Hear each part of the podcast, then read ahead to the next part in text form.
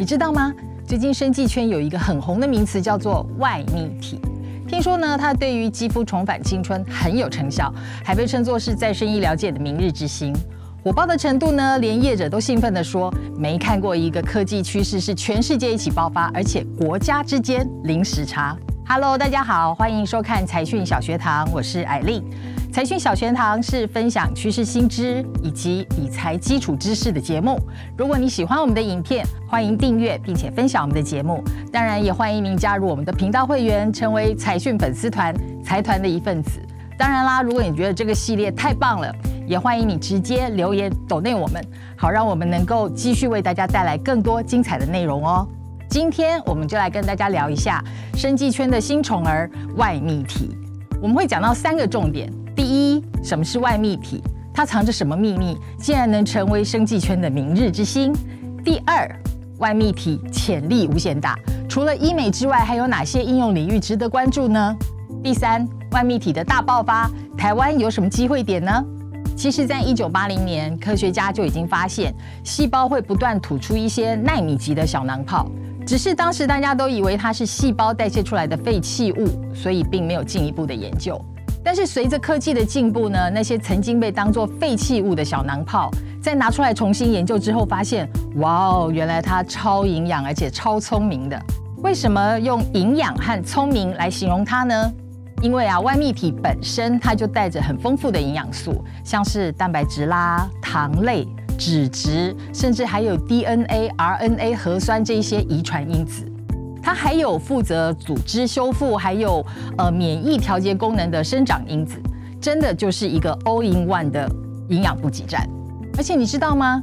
这些神奇的小囊泡呢，它还会带着细胞或者是组织的指令，穿梭在身体各处进行营养补给的任务。同时，它也会唤醒细胞或者是组织启动修复的功能。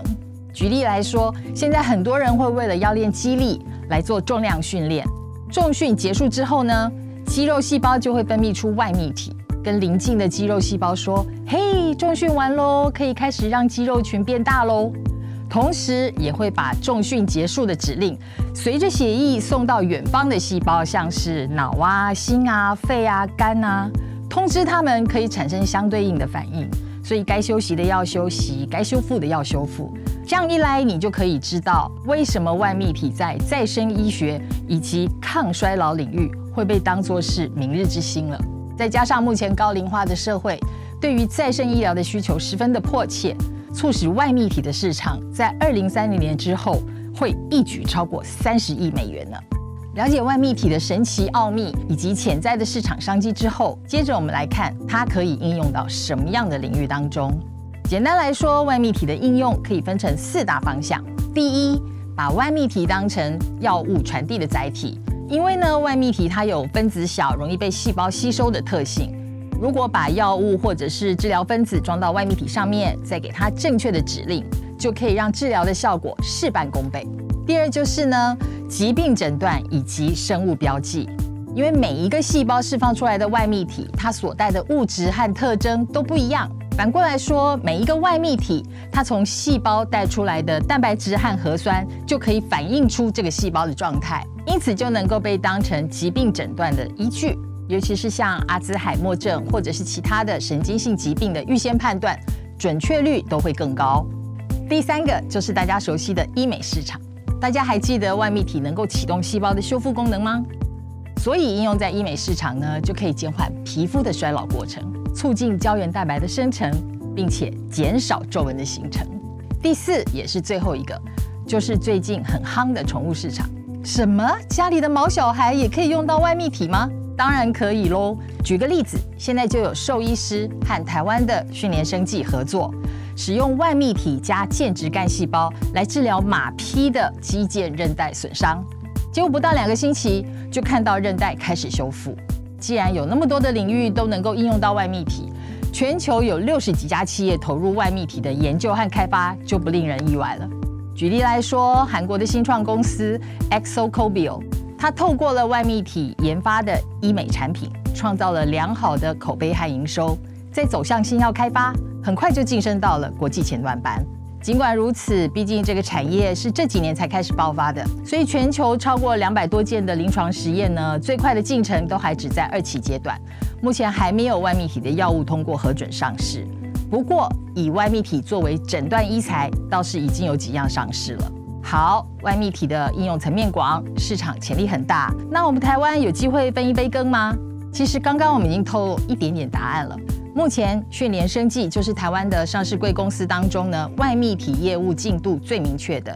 讯连的董事长蔡正宪他也分享了，他认为外泌体最先胜出的应用会是关节炎、皮肤修复、皮下软组织伤口、毛发啦、眼角膜啦、干眼症这一类的疾病。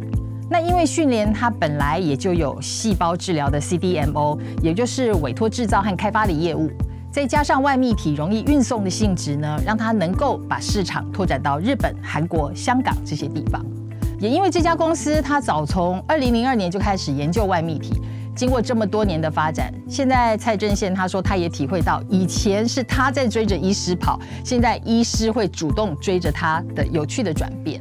或许外泌体的发展能够让台湾的生技业再度大放异彩。不过我们最后呢，还是要提醒大家。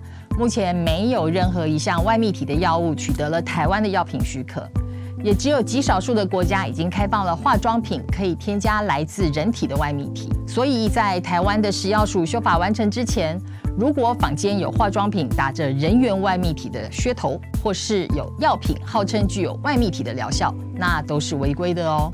看完今天的节目，各位财团们对于外泌体的奥秘、应用和发展，是不是有更进一步的了解了呢？